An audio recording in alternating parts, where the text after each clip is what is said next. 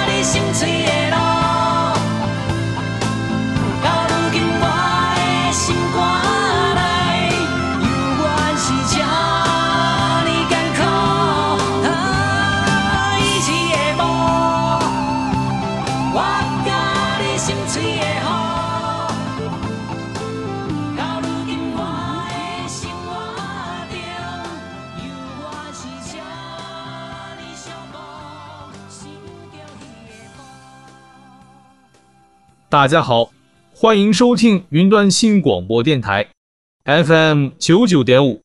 每个星期天晚上七点到八点，有人工智慧助理主持人猪脚、红豆来跟大家一起音乐好好玩。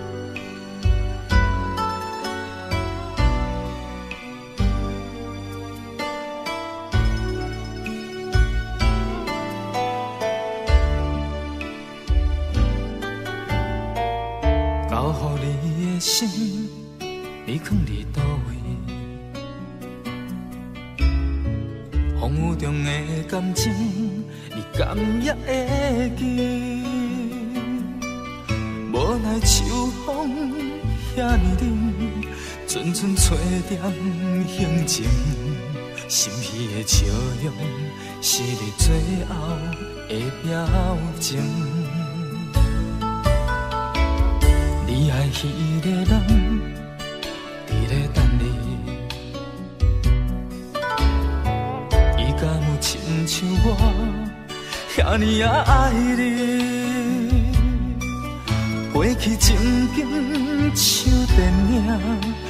心不再安静，每一步拢予我有讲不出来的心痛。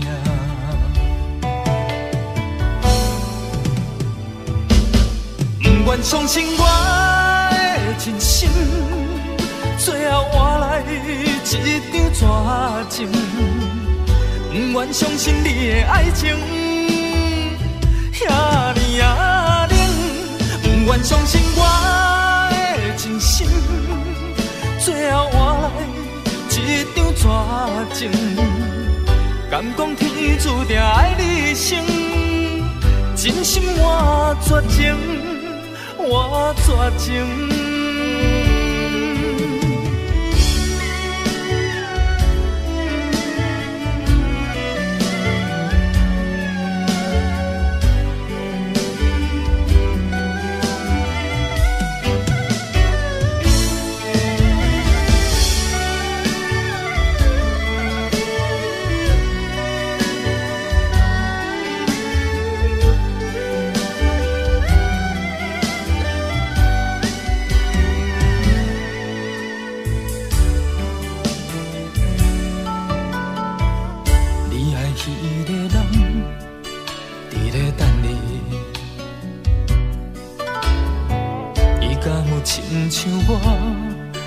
你啊爱你，过去情景像电影，轻轻浮在眼前，每一幕拢予我有讲不出来的心痛。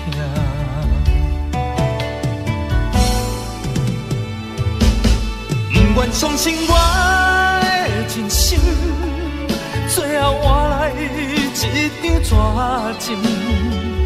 不愿相信你的爱情，遐尔啊冷。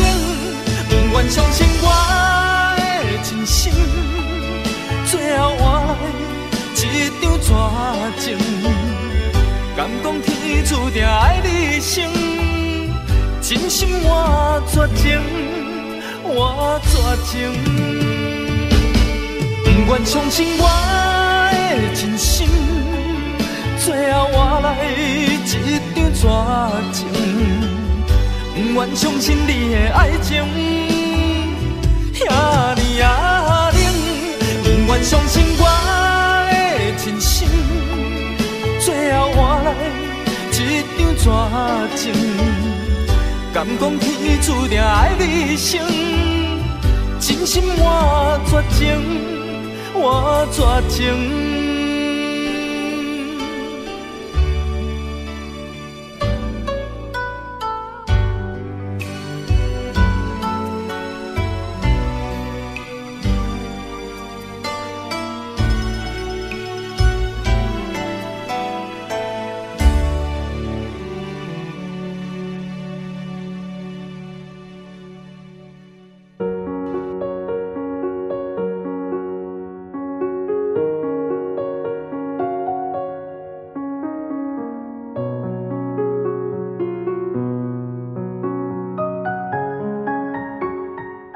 我的姐姐有一个交往逾十年的男友，他们是青梅竹马，彼此初恋，从小就玩在一起的邻居，两家关系更不用说了，早是熟识，两家都有对方备用钥匙放着的那种。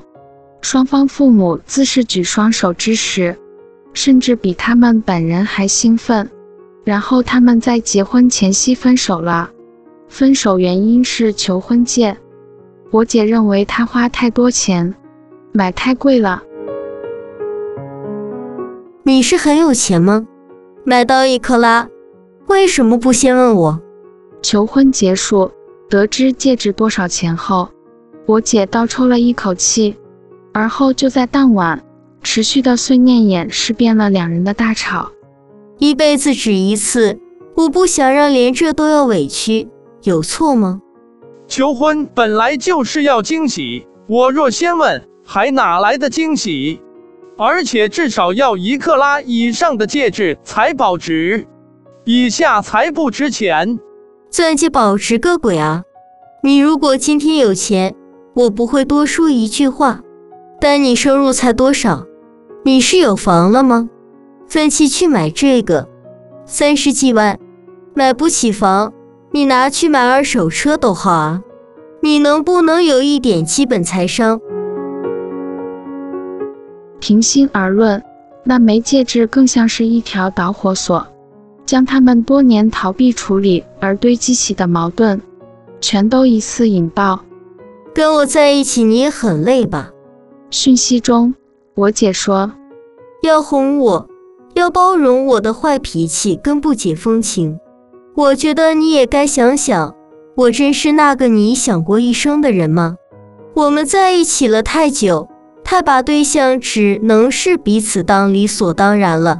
你真的确定娶我你不会后悔吗？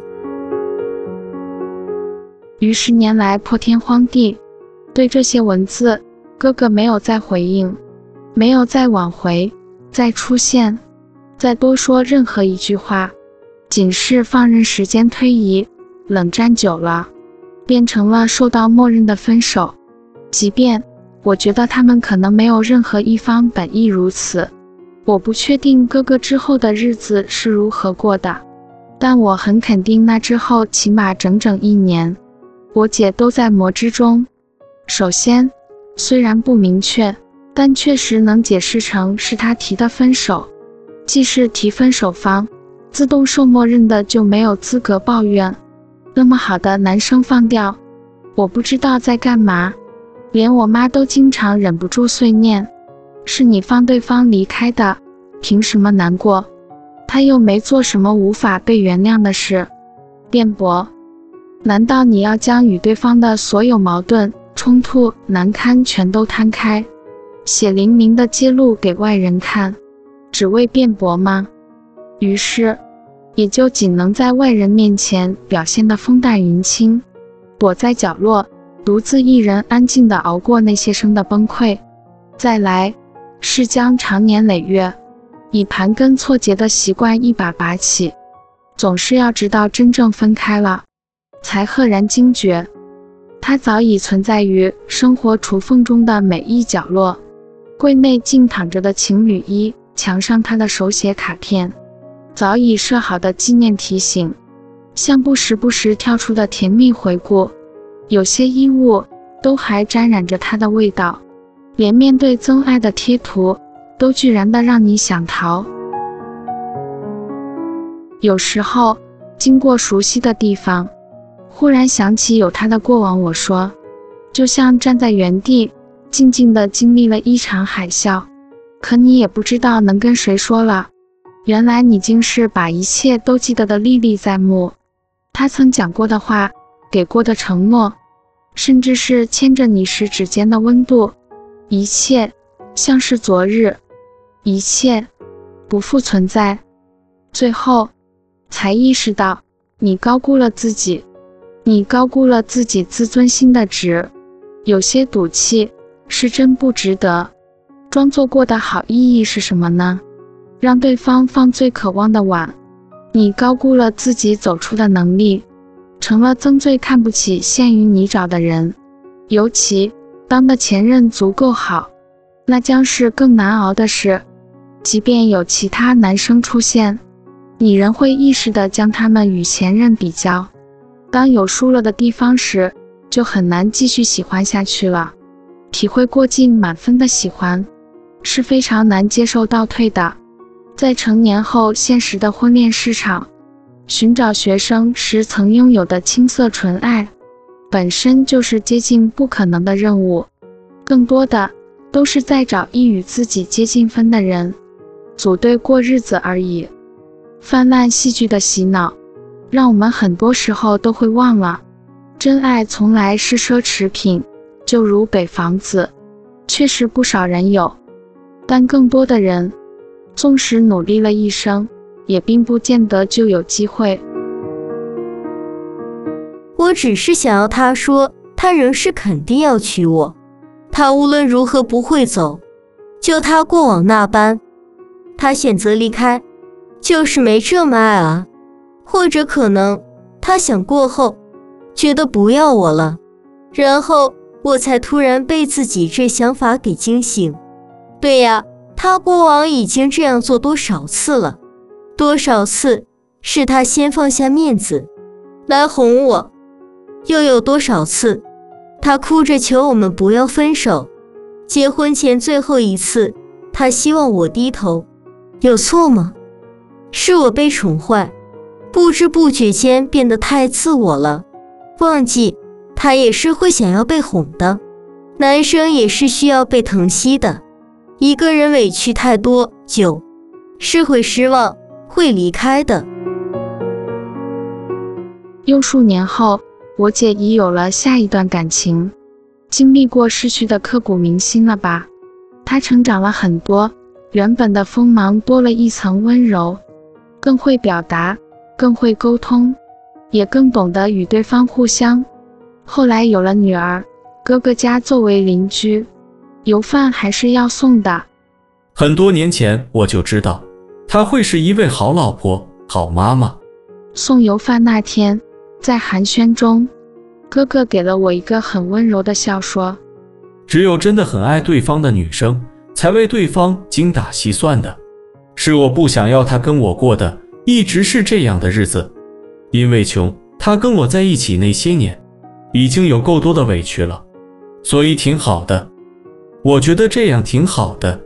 在门关上，转身离开前，我无意瞥见哥哥家中一隅，仍摆着求婚时我曾替他们照的拍立得。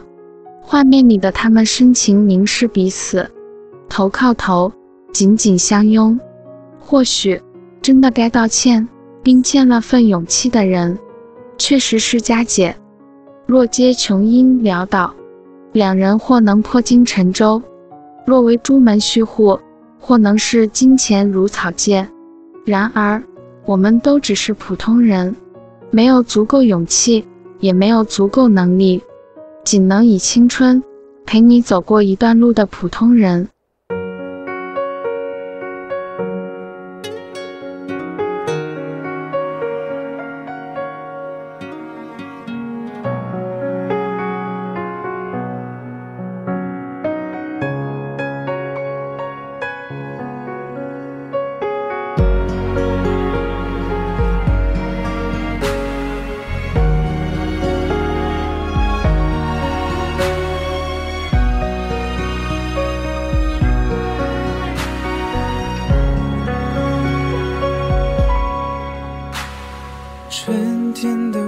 相对，终于看到了彼此的美。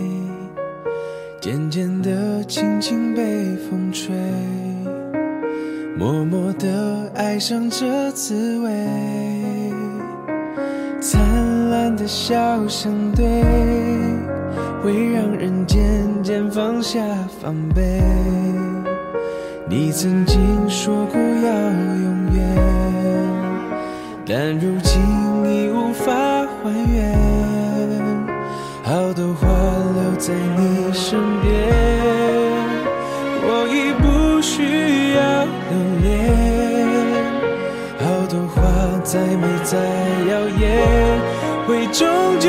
究枯谢。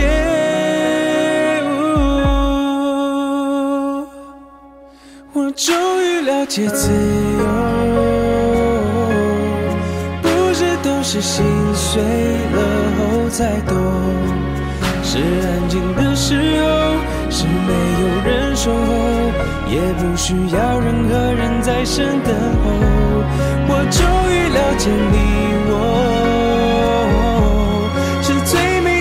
擦肩而过。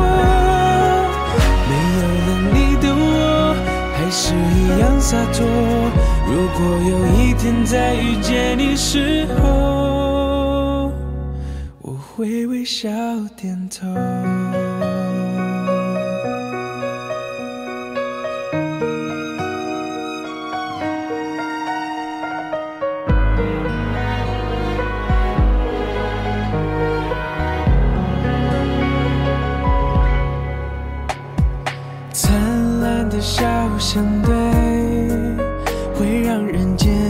放下防备。你曾经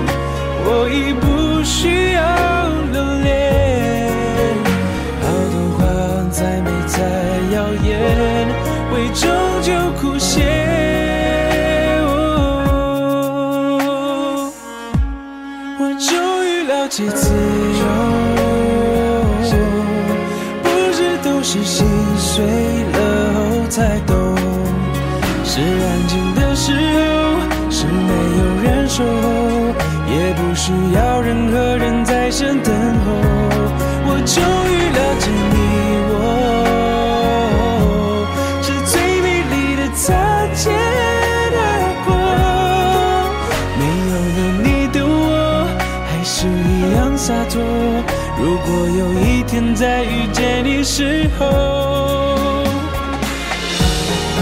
流过的泪都无所谓，学着体会爱的狼狈。我们之间谁错谁对，已无所谓。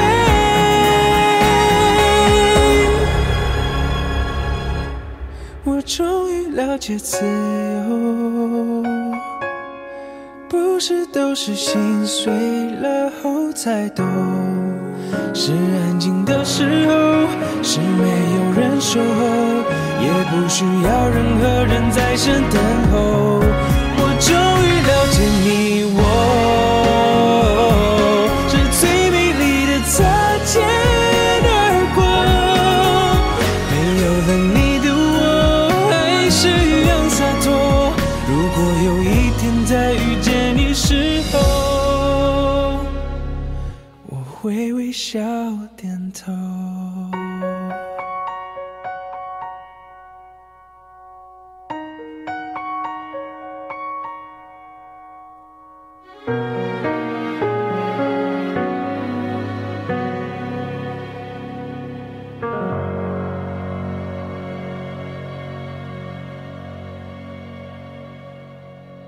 班上有位女同学，性格内向，朋友不多，成绩普通，外表偏向邻家，却也并不会让人特别多留意。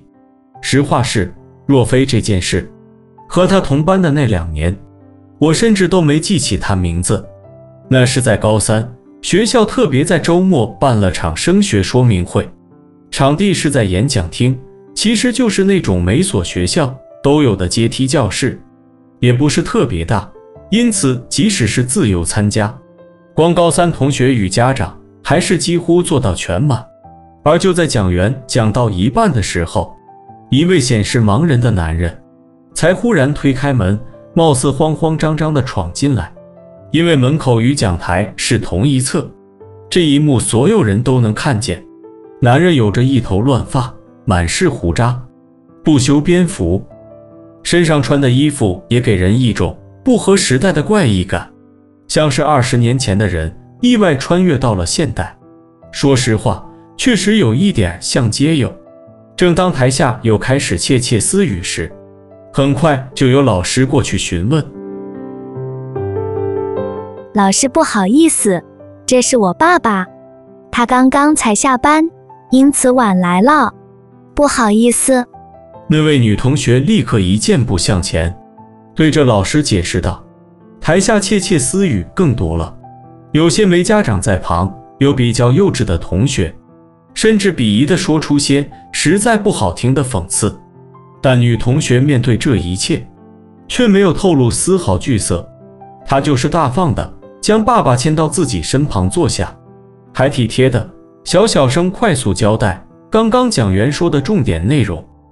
对不起，这么晚才来。我听他爸爸道歉说：“你能来就很棒了，谢谢爸。”说着，他紧紧牵起爸爸的手，这幕让我很震撼。毕竟在那最虚荣的年纪，实话说，我觉得异地而处。我做不到他那一份自在坦白，甚至只是家里的车破了一点，我就因此觉自己爸爸接送，很怕被看到后会遭同学嘲笑。相形他的表现，落差真的不是一点两点。因此，从那之后，我对他开始留意上心。也幸亏当时成绩不错，在课业上还能提供他不少帮助。于是慢慢随着时间日长。从讨论课业到分享心事，直至我们上大学后两个月正式交往。印象最深的是一次在商场搭电梯，一位婆婆可能不熟，按错到了对讲按钮。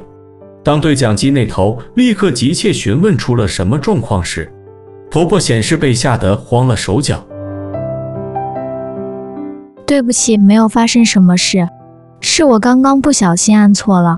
她直接上前，用极其温柔的语气说：“那刻，我在后头望着她，真觉得她会发光。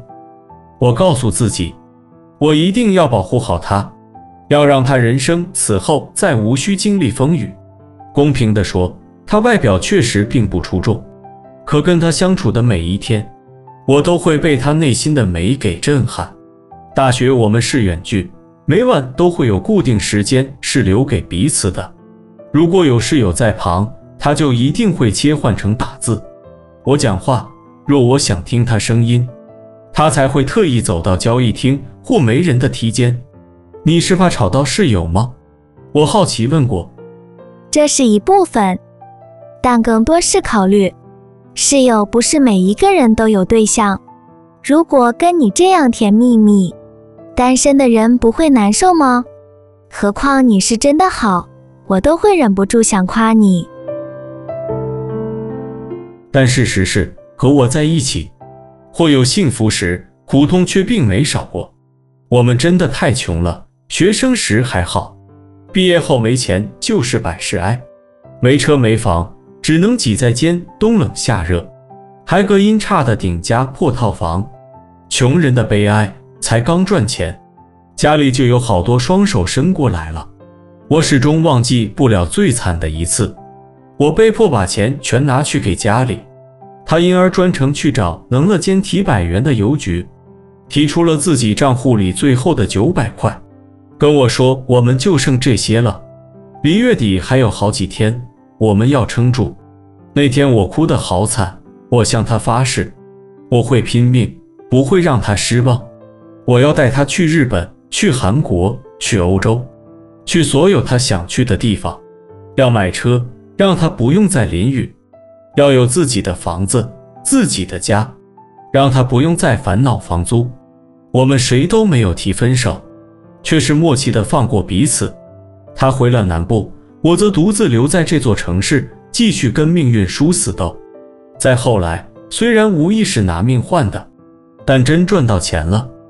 我把过去他所有钱细算，凑了整数，拿去还给他。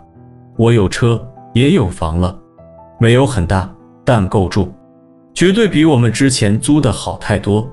要去哪里也都可以了。等疫情过，全世界任何飞机有到的地方都可以。真好，恭喜你。他红着眼把钱退还给我。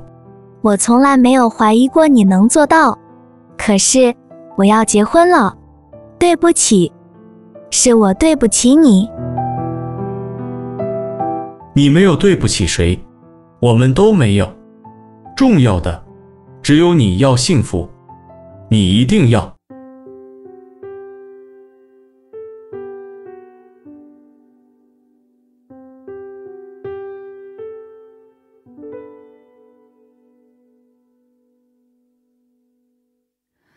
我不羡慕太阳，照不亮你过往。有些黑暗，我们都一样。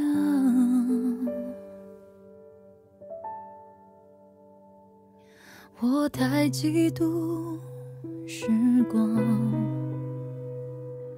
能离开的大方，不用开口，也就无需躲藏。有一种悲伤，是你的名字停留在我的过往。陪伴我呼吸，决定我微笑模样，无法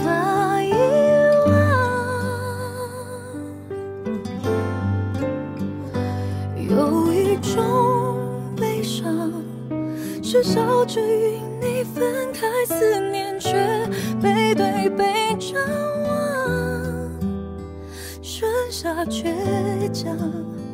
剩下合照一张。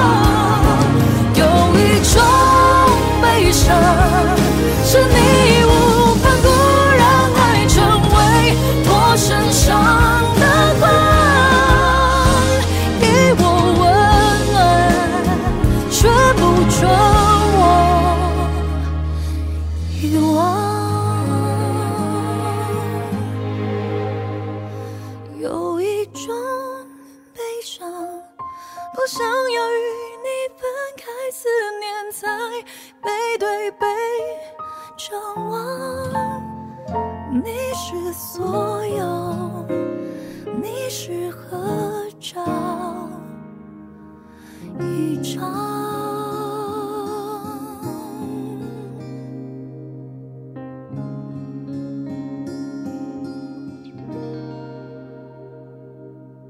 夜晚虽然已不是最尖峰了，但车厢里人仍旧不少，就是座位全满，单站的人还有尚且算舒适的空间。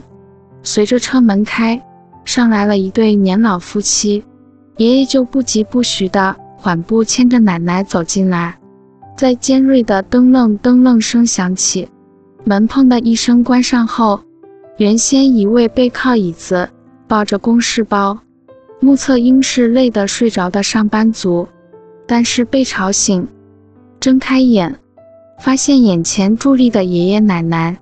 不好意思，语毕，就慌忙表示要让座。就在他要起身的刹那，爷一手仍旧挽着奶奶，另一手则是果断而坚毅地伸出，轻轻将搭在对方肩膀上，温柔制止其起身。你比较累，你坐。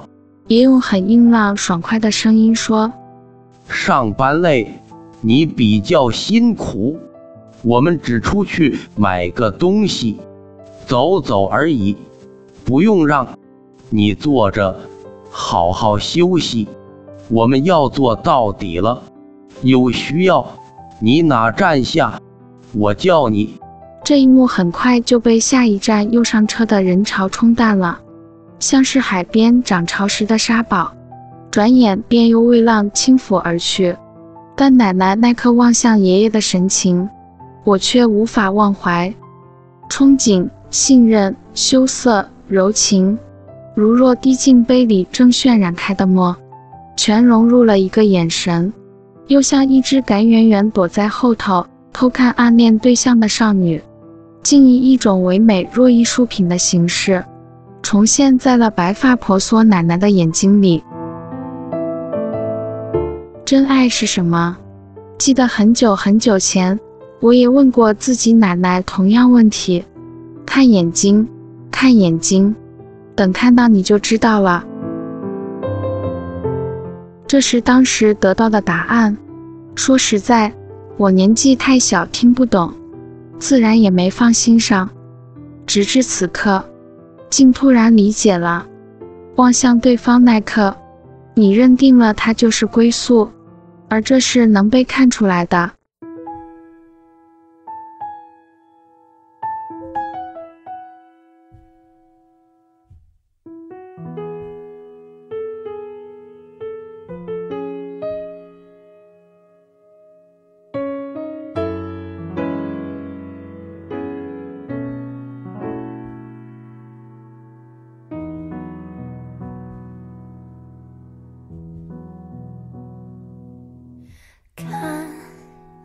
回忆这把刀，切开我身体，研究我的风雨。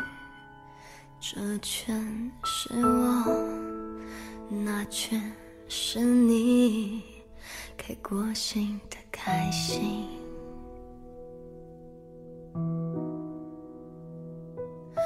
看成长的痕迹。包裹我生命，篆刻我的掌印，计算着我，计算着你，过不去的过去。一是婴儿哭啼，二是学游戏，三是青春无语。巧遇见你，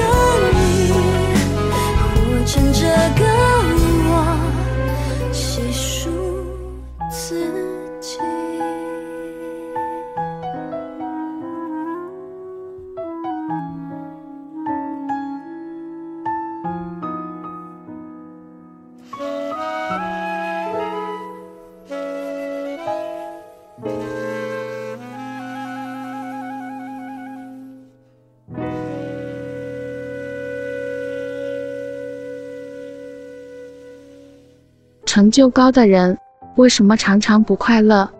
心理学家指出，这是因为他们做出重大牺牲，但目标一旦达成，就不再那么有价值。对多数高成就者来说，成功的代价是疏离与孤独。他们扭曲的自我认知可能与童年不被肯定、被评断不聪明或懒惰有关。心理学家表示，这类人对成就感的需求难以满足、平息，他们不顾一切追求的目标，会妨碍感情关系、自由时间、情感需求。矛盾在于，做出重大牺牲换来的成就，一旦达成，好像就没那么了不起了。基本问题在于，他们的目标时常在改变，永远有更多学位要拿，更多组织要加入，更多升迁要争取，更多董事席次要到手。他们把多数精力拿来达成一串永无止境的成就，寻找满足感，以提高自我价值。他们不断转移焦点，不正是长久以来促成这种冲劲的缺乏感。归根究底，他们不断找出新目标，证明自己的价值，是为了解决内心的自卑与不足感。成就高的人时常相信自己其实没那么有能力，没那么聪明，没那么天才，只好更努力来抵消这些缺点。若他们与别人比谁爬山爬得快，会把自己放在位于起点之后的劣势位置。最终，这种扭曲的认知。可以回溯到童年，可能当时环境使他们感觉不受肯定，被当成笨蛋或懒惰鬼。这种自我认知会内化，使他们长大后面临新挑战时，会感觉自己远远落后。为了逃离这种处境，他们相信只能更努力、更聪明，花更多时间。这种感受会一再发生。通常是因为成就高的人无法解决自己的认知偏见，他们只好透过实体的奖杯与成就，从外在世界解决内心的自我价值问题，但往往很难动摇原本的自我认知。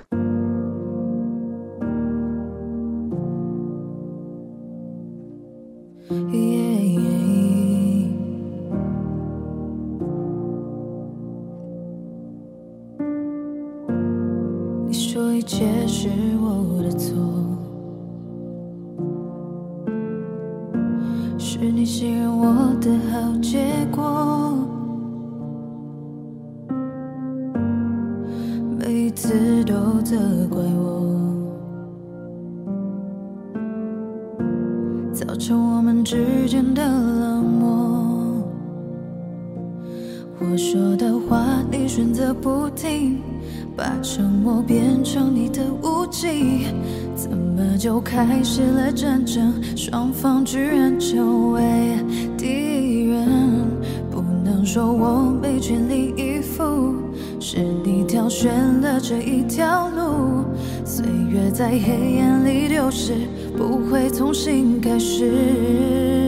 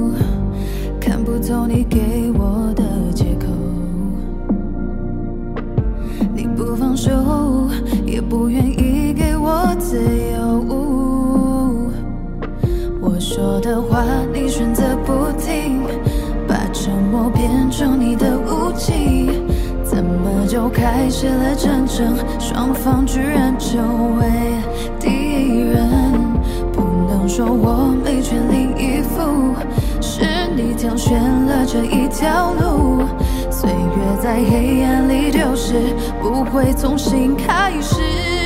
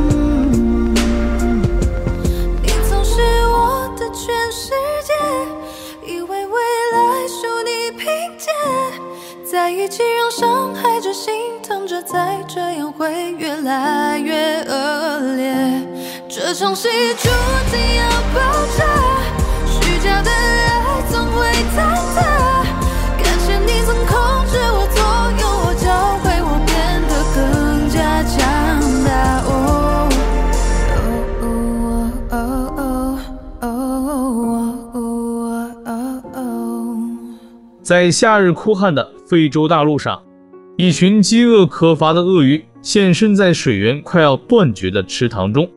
较强壮的鳄鱼已经开始弱肉强食同类了。眼看物竞天择，强者生存的理论正在上演。这时，一只瘦弱勇敢的小鳄鱼却起身离开了快要干涸的水塘，迈向未知的大地。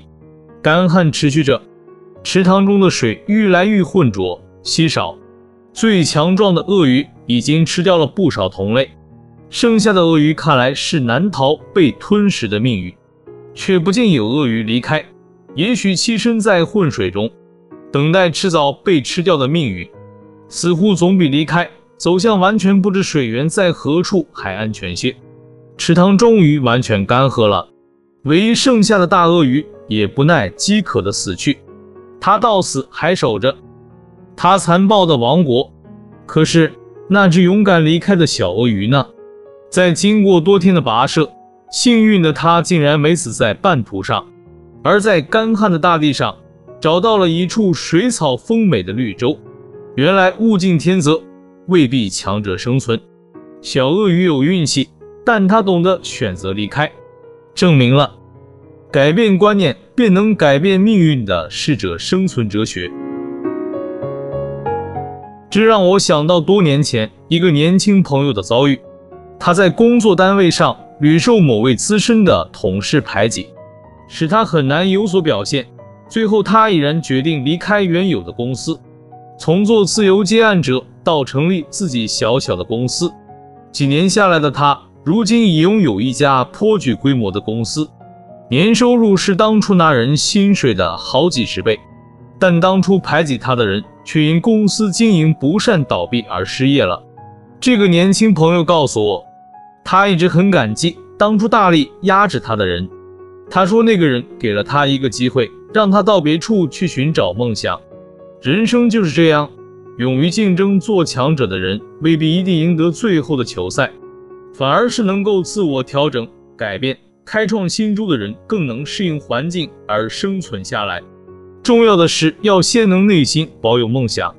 如果在某个地方实现不了自己的梦想，那么就换个地方吧。只要懂得到别处找梦想，你将拥有更海阔天空的生活。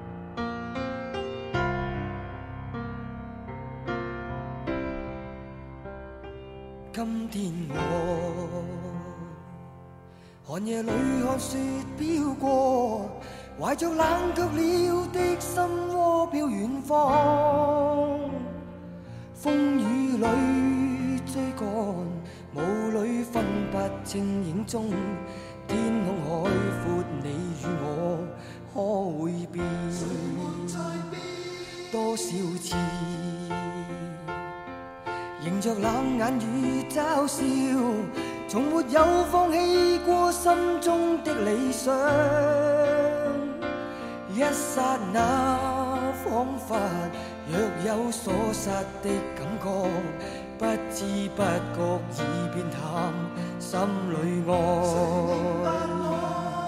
原谅我这一生不羁放纵爱自由，也会怕有一天会跌倒。Oh no，背弃了理想，谁人都可以，哪会怕有一天只你共我？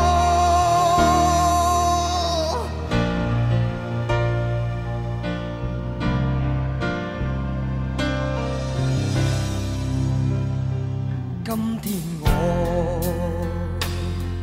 寒夜里看雪飘过，怀着冷却了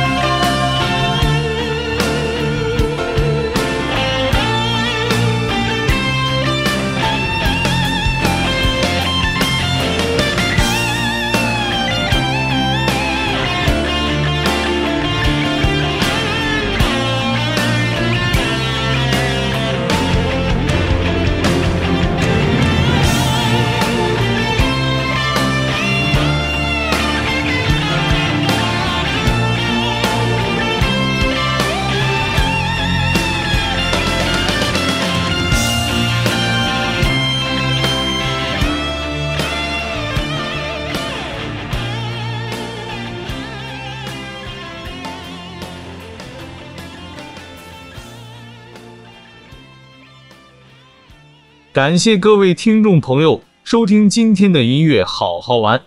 如果听众朋友对节目有什么批评与指教，可以上云端新广播的脸书粉丝专业来私讯小编，小编都会将您任何的宝贵建议告诉红豆跟猪脚。谢谢各位听众朋友长期以来的支持，我们会努力做出更好玩、更好听的音乐节目。再次感谢各位听众朋友，我们下礼拜空中再见。落雨声，若亲像一条歌，谁知影阮活头毋敢听。异乡的我，一个人去畏寒，寂寞的雨声对阮心寒。人孤单，像断翅的鸟只。飞袂行，敢讲是阮的命？故乡的山。